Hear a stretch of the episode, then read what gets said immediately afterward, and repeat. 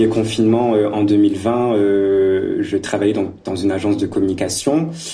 Donc avant le confinement, tout se passait très très bien. Hein. J'étais très motivé, je participais à de nouveaux projets.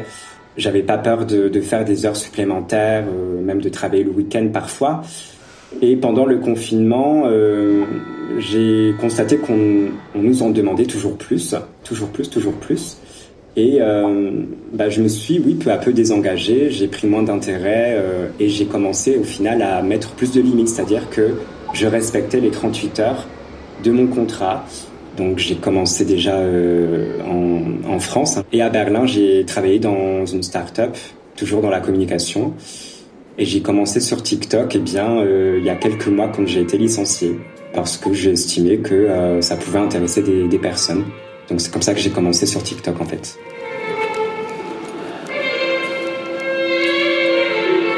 Je m'appelle Michel, mais je m'appelle Michloubidou euh, sur TikTok. J'habite actuellement en Allemagne, à Berlin, depuis plus d'un an. Sur TikTok, moi, c'est vrai qu'on parle beaucoup de travail parce que c'est comme ça que je me suis démarqué sur TikTok. J'ai commencé à faire des conseils sur les premiers jours du travail. Et c'est vrai que j'ai continué vu que j'ai constaté qu'il y avait beaucoup d'appétence euh, sur le monde du travail. On va pas parler vraiment de travail sur Instagram, parce qu'Instagram, c'est euh, le réseau social où on montre le beau, euh, le très léché. alors que sur TikTok, on veut l'authenticité, on veut de l'exclusivité. Donc c'est vrai que sur TikTok, tout le monde a sa place et on parle de sujets aussi divers et variés, donc le travail s'en fait partie bien évidemment.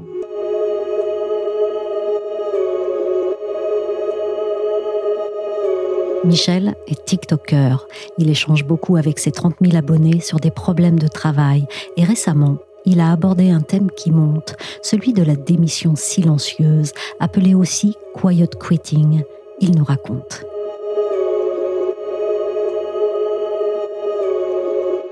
Il y avait finalement le, mouvement de la grande démission euh, aux États-Unis qui est venu aussi en France.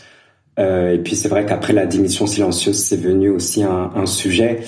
J'ai vu que le, on en parlait avec le, hashtag Quiet Quitting. Du coup, j'ai fait une vidéo là-dessus. Pour moi, en fait, la démission silencieuse, euh, c'est plutôt, euh, enfin, j'emploierais pas vraiment le mot de désengagement. Je dirais que c'est plutôt une forme de sobriété qu'on met euh, au travail, en fait la démission silencieuse, c'est pas faire le moins possible, c'est finalement faire ce pour qu'on est payé, ni plus ni moins, tout simplement. Et eh ben en tout cas, bon courage et surtout voilà, faut pas t'angoisser. Prends le temps de découvrir tes nouveaux collègues. Ça se trouve, tu seras étonné ou tu seras déçu. Mais voilà, en tout cas, il faut pas partir avec des a priori. Sur le travail, on enfin, je partage beaucoup de choses avec ma communauté. Euh, il y a beaucoup de gens qui, qui me disent oui, tu dis tout ce que nous on pense tout bas. Euh, donc même ils me remercient. Mais c'est vrai que oui, on partage beaucoup de, de choses sur le, travail, sur euh, notre vision, ce qu'on veut, ce qu'on veut plus. C'est vrai que les gens, euh, quand je leur avais parlé un peu du quiet quitting, me disaient mais en fait, comme le quiet quitting, c'est mettre des limites, c'est-à-dire faire ce pour qu'on est payé, pas plus, pas moins. les gens me disaient, ben, en fait, c'est exactement ce que je fais déjà, ce qu'on doit faire tous déjà, parce que c'est fini maintenant de se comporter comme Stakhanov en son temps. Euh, maintenant, voilà, on aspire à vraiment avoir un équilibre entre la vie pro et la vie et la vie perso. Quand euh, il y a le mot euh, ici, c'est une ambiance familiale, il faut se méfier parce que quand euh, une entreprise se définit avant tout comme une famille, ça veut dire que les limites entre la vie pro et la vie perso ne seront pas respectées. Donc ça, c'est la, première chose. Aussi, il y a les expressions comme il faut être un couteau suisse, il faut être un ninja, où euh, il faut tout simplement travailler à 200%. Ça, c'est pour moi, à mon sens, des phrases qui constituent des red flags hein, dans les annonces. Donc, il faut être vraiment très vigilant. Il y a aussi tout ce qui euh, a très haut droit. Par exemple, les droits des salariés, parfois, c'est présenté comme des avantages. Je pense au RTT, je pense au ticket restaurant quand il n'y a pas des, cantines. La mutuelle d'entreprise, c'est présenté comme un avantage, alors que c'est quand même une obligation légale de la part de l'employeur de procurer la, la mutuelle d'entreprise. Donc ça, oui, ce sont des choses sur lesquelles il faut être très très méfiant. Je comprends pas qu'en 2022, il y a encore ce genre de questions. Et on a beau chercher, on voit pas le rapport entre le fait d'avoir des enfants et le fait d'être compétent pour un poste. Disons qu'avant, euh, peut-être qu'il y avait quand même un peu cette démission silencieuse, mais elle n'était pas forcément assumée. Moi, j'avais déjà conscience de tout ça euh, bien avant. Mais après, euh, c'est vrai que TikTok, bah, ça permet de voir qu'on est beaucoup à partager ça. Il y a aussi des employeurs qui me disent ah on te recrutera pas, mais euh, moi après je vais pas postuler chez eux. Enfin, je veux dire euh, voilà il faut remettre les choses à, leur place. Mais oui il y a beaucoup de commentaires négatifs bien sûr. Ah bah je te rassure Maxime, je suis concentré sur ma vie, pas d'inquiétude là-dessus. Hein. Et je vois même que tu te concentres également sur la mienne en commentant cette publication. Parce qu'en fait j'étais dans une entreprise en fait quand on faisait des tâches additionnelles qui étaient euh, pas dans le contrat, dans notre euh, fiche de poste, on avait des points qui nous permettaient d'acheter ensuite des objets, quoi. Donc j'ai eu 20 points. Donc c'est pour vous dire que euh, forcément, on participe à des choses, on n'a pas forcément la reconnaissance nécessaire. Mais les jeunes veulent travailler, hein, ils veulent travailler de manière raisonnée, de manière raisonnable. Le quiet quitting en soi, c'est pas l'alpha et l'oméga.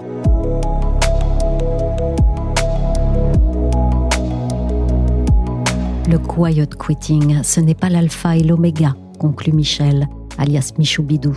Mais quand même, c'est dans l'air. La démission silencieuse sont deux mots et un sujet qu'on retrouve dans beaucoup de bouches et beaucoup de titres des médias en ce moment. On s'en parle entre collègues, mi-intrigués, mi-inquiets, comme il en va des phénomènes dont on ne sait pas bien où ils ont pris leur source et où ils pourraient nous mener. Parce qu'on ne peut pas les ignorer, ces phénomènes, les chiffres qui les accompagnent sont là. Plus de 75 millions de vues pour le hashtag Quiet Quitting sur TikTok. Il y a de quoi se demander ce qui se passe. Je suis Michel Varnet. Vous écoutez Et moi, un podcast des échos. On dit que l'idée est venue de Chine. Au printemps 2021, le hashtag Tangping avait flambé sur Weibo, le Twitter chinois, avant d'être censuré. Littéralement, le mot Tangping veut dire rester allongé. Il a sinué sur les réseaux sociaux comme un appel de résistance à la culture du travail façon régime communiste. Moins radical, la démission silencieuse ou quiet quitting en anglais est sa version occidentale ça reste une façon de dire non, à quoi chacun a sans doute ses curseurs. J'ai demandé à Tiffaine Klinkemaillet, journaliste aux échos, qui a fait un article sur cette tendance, de m'expliquer déjà ce que ça signifiait concrètement de quiet quitter. Alors concrètement, les gens qui euh, sont adeptes du quiet quitting sont des gens qui arrivent à l'heure au bureau et qui vont faire ce qui est attendu et le faire bien. Par contre, une fois que leur journée de travail est terminée, il n'est pas question d'en faire plus. Donc, c'est-à-dire que l'idée, c'est de partir à l'heure et de ne plus répondre aux mails et au téléphone en dehors des horaires de travail. Il y a aussi un autre principe qui est très important, c'est de ne pas prendre des responsabilités qui ne font pas partie de la description du poste. Donc, on s'en tient strictement à ses missions. Le temps de travail passé, on coupe tout. C'est ça? C'est ça, oui. L'idée, c'est de bien séparer la vie pro et la vie perso et de garder une frontière entre les deux pour pouvoir ensuite, après, avoir une deuxième journée qui commence, profiter de ses enfants, aller faire du sport, se détendre. Mais de quand date et quelle est l'origine de ce mouvement actuel? Cette idée, elle découle un peu de la pandémie de Covid-19 et des confinements successifs. En fait, à ce moment-là, les salariés ont complètement modifié leur rapport au travail et à l'autonomie. Beaucoup ont eu envie de donner plus de sens à ce qu'ils faisaient. Et la démission silencieuse, elle s'inscrit elle-même dans le sillage d'un autre mouvement qu'on appelle la Grande Démission, qui a secoué le monde du travail aux États-Unis notamment. C'est un mouvement qui est parti des États-Unis, donc c'est un mouvement de démission massif, comme son nom l'indique. Près de 50 millions de salariés ont quitté leur emploi l'an dernier aux États-Unis. Et en France, un million de personnes ont abandonné leur CDI en six mois. Donc c'est 20% de plus qu'avant l'épidémie.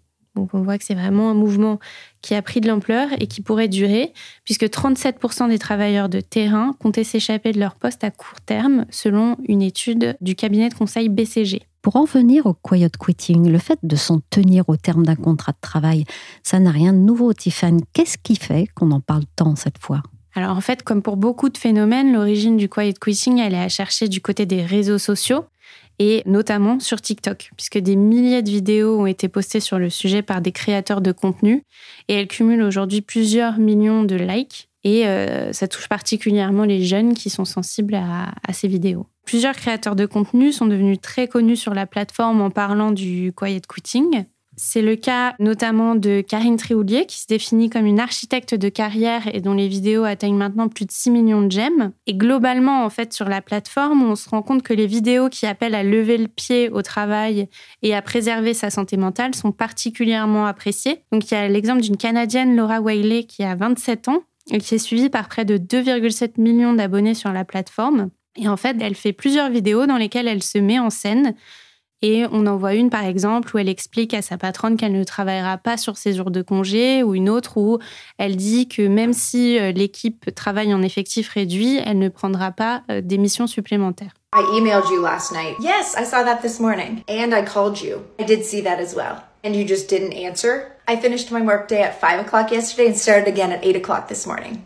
So? So I was not working while you were trying to contact me. What were you busy doing instead? Um, acting. I didn't know you were into theater. My wage. Well, I better get back to work. Toodaloo! Mais quand même, on mesure ce que ça représente comme phénomène Est-ce que c'est significatif? L'ampleur du phénomène et ses conséquences, elles sont assez difficiles à évaluer pour le moment. Il y a une étude réalisée par le cabinet Gallup qui estime que près de la moitié des Américains seraient des quiet quitters, donc c'est-à-dire qu'ils se définissent comme des personnes n'allant pas au-dessus des attentes et répondant strictement à la description de leur poste. Et on estime que les jeunes générations pourraient être les plus concernées par ce phénomène.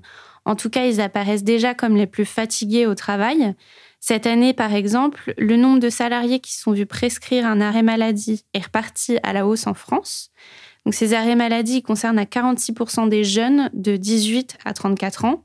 Et ce qu'on constate aussi, c'est que les troubles psychologiques et l'épuisement professionnel sont de plus souvent évoqués pour euh, ces arrêts maladie. Tiffen, est-ce qu'on peut le voir comme une réaction à l'hyperconnexion aussi? C'est un peu une lutte euh, contre la connexion à outrance, puisque la revendication principale des personnes qui pratiquent le quiet quitting, c'est de protéger leur santé mentale et de s'éloigner du stress.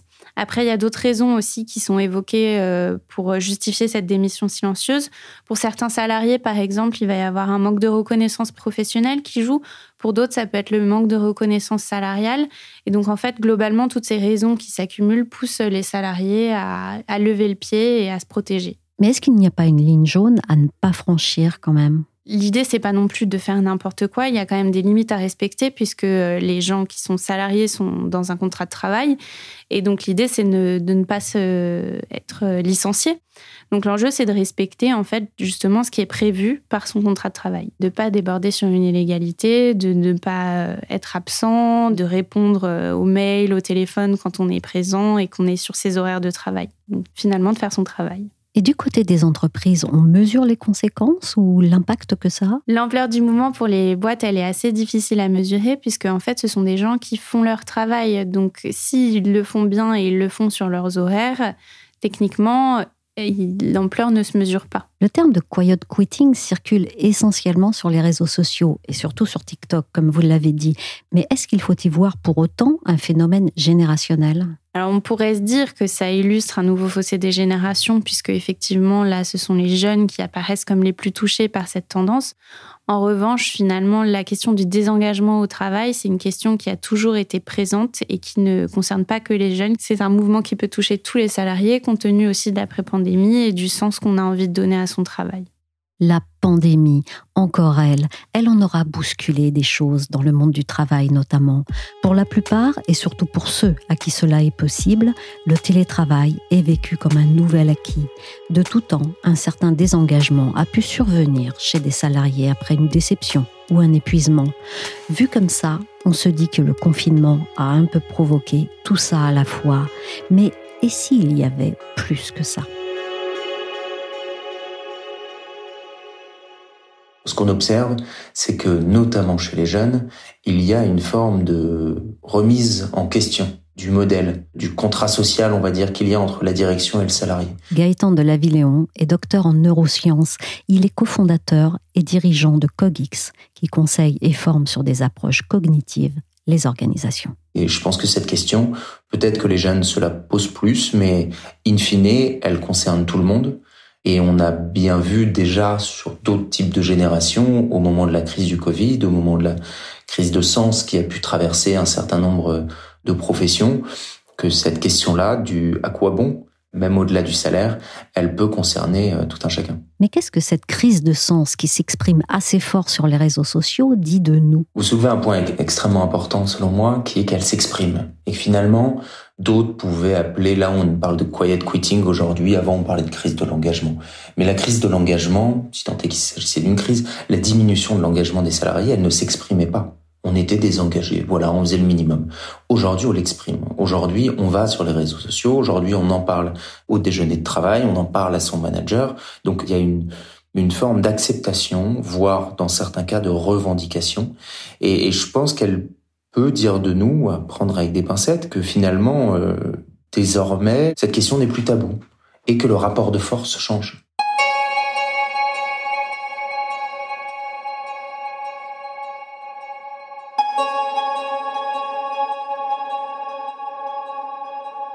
Mais d'un point de vue neurophysique, qu'est-ce qui crée la motivation chez les salariés et quels seraient les nouveaux leviers des entreprises dans ces nouveaux rapports de force? Il y a différents modèles en sciences cognitives qui peuvent nous permettre d'expliquer, toucher du doigt cette motivation, qui est quelque chose d'assez impalpable a priori. Un qui nous semble éclairer de manière assez intéressante le travail est le suivant. La motivation reposerait sur une forme d'équation à quatre inconnus d'une certaine manière. Quel est mon sentiment d'utilité face à la tâche dans laquelle je vais m'impliquer ou je m'implique, quel est mon degré de récompense individuelle, quel est l'effort que je dois fournir et le délai avant l'obtention de cette récompense ou de ce sentiment d'utilité? Prenons un exemple concret, non professionnel. Demain, euh, je dois me rendre à Barcelone. J'hésite à y aller en avion ou en train y aller en train, ça va me demander un effort plus important. Je vais avoir un délai qui sera plus grand. Je vais passer de 3 heures à 6 heures. Ça va même me coûter plus d'argent, malheureusement, encore aujourd'hui, que de prendre l'avion. Par contre, cet effort-là, ce délai supplémentaire, je suis prêt à les accepter, d'une part parce que j'ai un sentiment d'utilité dans ma tâche, et d'autre part parce que j'ai même un sentiment de récompense qui n'est pas monétaire, mais qui est tout simplement le fait que, en arrivant à Barcelone, je vais pouvoir dire à mes amis euh, sur place que j'ai œuvré pour la planète et donc j'ai une forme de reconnaissance sociale, ce qui est une récompense extrêmement forte. Preuve en est les, les réseaux sociaux et la puissance du cœur ou du, ou du pouce levé. Et aujourd'hui, il faut que les organisations prennent en compte ce modèle. D'une part, comment est-ce qu'elles peuvent nourrir ce sentiment d'utilité et d'autre part, cette question du sentiment de récompense, les entreprises peuvent, par la reconnaissance sociale, par un certain nombre de systèmes, de procédures, activer cette récompense chez les salariés, indépendamment du salaire et de la prime dont on sait qu'elle n'aura un effet qu'à court terme. Et surtout, elles doivent pouvoir lever les freins et donc réduire les efforts. Donc finalement, sur chacune de ces composantes de la motivation, les directions peuvent agir et doivent agir aujourd'hui si elles veulent non pas engager leurs salariés comme leurs salariés le seraient pour des enjeux de société. Je pense qu'il faut pas mentir. Et ça n'est pas grave, en fait. Ce n'est pas grave que je sois pas engagé dans mon travail comme je peux l'être dans ma vie personnelle ou sur des enjeux de société mais par contre d'avoir un juste équilibre entre l'effort que j'ai à fournir et ce que je vais en gagner, soit en sentiment de récompense personnelle, soit en sentiment euh, d'utilité parce que j'œuvre pour la performance collective, j'œuvre éventuellement pour des enjeux sociétaux parce que mon organisation et mon travail peut les servir même si c'est assez lointain. Face à la digitalisation du travail, au télétravail et au morcellement des tâches, on va se retrouver de plus en plus éloigné de la finalité de notre action. Et plus je m'éloigne de la finalité de mon action, moins j'ai de sentiment d'utilité. Finalement, je ne suis qu'un petit rouage d'une nébuleuse d'activités cognitives dont je ne sais pas tellement si elles vont servir ou pas.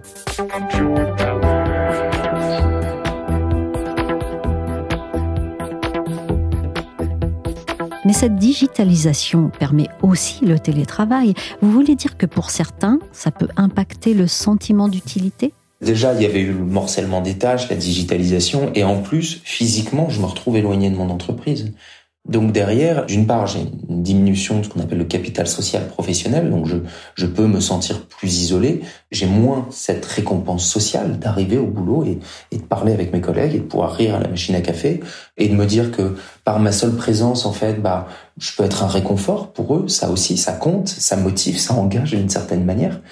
Et en plus, je vais moins voir mon équipe, moins voir mon manager, et peut-être que à un moment, une tâche que je ferai en télétravail va permettre de décoincer une situation sur site. On va s'en féliciter sur site, mais par contre, moi, je n'en saurai rien. Et donc, mon sentiment d'utilité aura été dégradé. J'aurais juste coché sur ma to-do list le fait que je devais accomplir cette tâche, mais sans savoir finalement si elle a été utile à quelqu'un d'autre, sans percevoir ce sourire sur le visage de mon collègue parce que ce que je viens de lui envoyer vient de le dépanner euh, sérieusement pour le projet qu'il était en train de mener. Donc toutes ces petites choses-là qui finalement pouvaient nous sembler futiles ou pas tellement associées au travail, en réalité, elles, comptent, elles comptent énormément et il, il, faut que les organisations les, les regardent, les analysent, puissent les, les prendre en, en, considération et agir dessus. Il y aurait un double tranchant au télétravail. Exactement. Ce qu'on observe dans les organisations qu'on accompagne, c'est vraiment ce côté double tranchant. Il y a une, un gain immédiat en flexibilité qu'on ressent tout de suite. De, effectivement, si je veux aller chercher mes enfants, si je veux aller courir entre demi-heure, entre 15h et 16h, moi j'y vais. Et puis après tout, c'est pas très grave, je décalerai mon rythme d'une demi-heure. Le manque, il va être à plus long terme. Il va être ce défaut de, de lien social qu'on va perdre petit à petit. Alors, si j'ai beaucoup de liens sociaux à côté dans ma vie personnelle, c'est pas grave, enfin, c'est moins grave. Ça va juste impacter ma collaboration, mais à la limite, je le ressentirai pas sur ma santé mentale. Si j'en ai moins, c'est plus problématique. Et en plus, on va avoir un risque de fatigue accru par une diminution des temps de récupération, puisque les données nous montrent que lorsqu'on est en télétravail, globalement, on travaille plus. Ce qui se passe en réalité, c'est que on pense gagner en flexibilité, on gagne certainement en flexibilité, mais cette flexibilité fait que le travail prend de plus en plus de place. Le travail, la stimulation, la sollicitation prend le pas sur le vide. L'humain déteste le vide. Euh, essayez demain de vous mettre juste devant un mur blanc pendant trois minutes sans rien regarder, sans rien faire. Et vous verrez que ce moment de vide, il n'est pas très agréable, d'autant plus qu'on y est de moins en moins habitué. Et donc, le travail va venir grignoter progressivement et on se retrouve avec des populations qui, sous couvert de plus de flexibilité, que parfois elles-mêmes ont demandé, vont progressivement s'épuiser, voire même leur vie sociale personnelle impactée, parce que bah, le soir, ok, je vais chercher les enfants à l'école, mais après à table, bah, j'ai, faut quand même que je rattrape le, retard et que mon téléphone soit allumé. Et donc derrière, j'ai presque envie de dire, à minima, la motivation diminue. Dans le pire des cas, c'est la santé mentale, voire physique, qui va être impactée.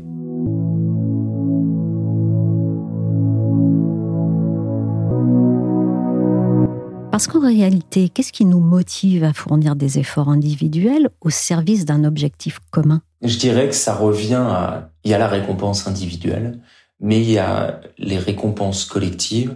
D'une part, le fait de se sentir appartenir à un collectif et de voir que par mes actions, tout le collectif avance, ça peut constituer un signal extrêmement important. Nous sommes des animaux sociaux. Je pense que, encore une fois, la crise du Covid et les confinements successifs nous, nous l'ont montré par les effets causés par cette absence de lien social.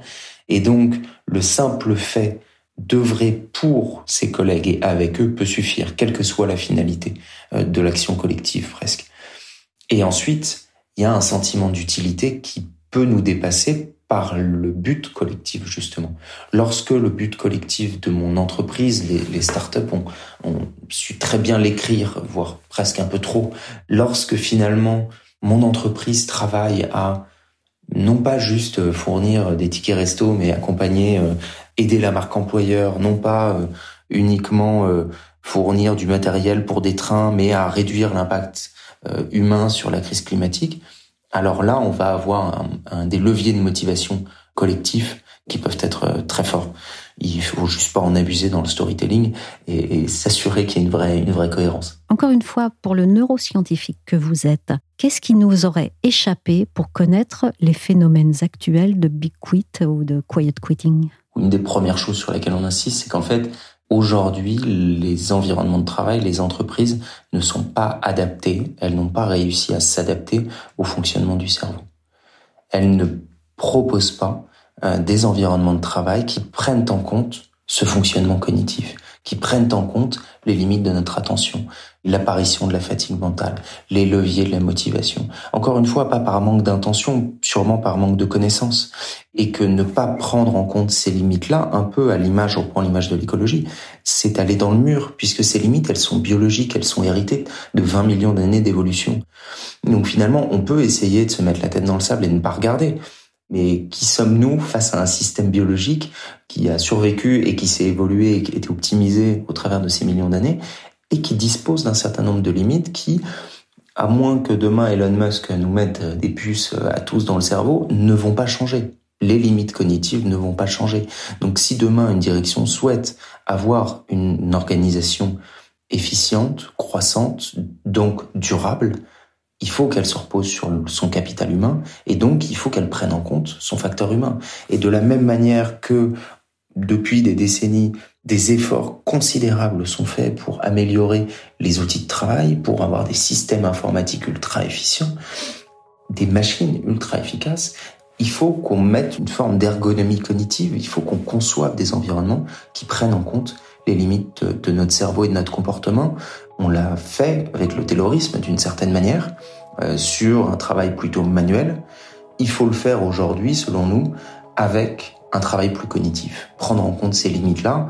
Euh, je dis pas qu'il faut reproduire les enseignements du terrorisme, mais c'est l'approche de se dire qu'on va intégrer finalement les limites, les besoins de ceux qui vont travailler et de ceux qui vont produire de la valeur in fine, puisqu'il s'agit bien des salariés. Merci à Michel, alias Michoubidou, sur TikTok. Merci à Tiffaine Klinkemaillet, journaliste aux échos. Et merci également à Gaëtan de Lavilléon, cofondateur de Cogix. Le podcast et moi est terminé pour aujourd'hui. Il a été réalisé par Willy Gann. On se retrouve dans le prochain pour un nouveau sujet. En attendant, vous pouvez nous écouter, nous réécouter et nous partager sur toutes les plateformes de podcast et de streaming comme Apple Podcast, Podcast Addict, Castbox ou encore Deezer, Spotify et Amazon Music. Abonnez-vous pour ne manquer aucun épisode. Pour suivre l'actualité à travers nos articles, nos analyses ou encore nos enquêtes, rendez-vous chaque jour sur leséchos.fr.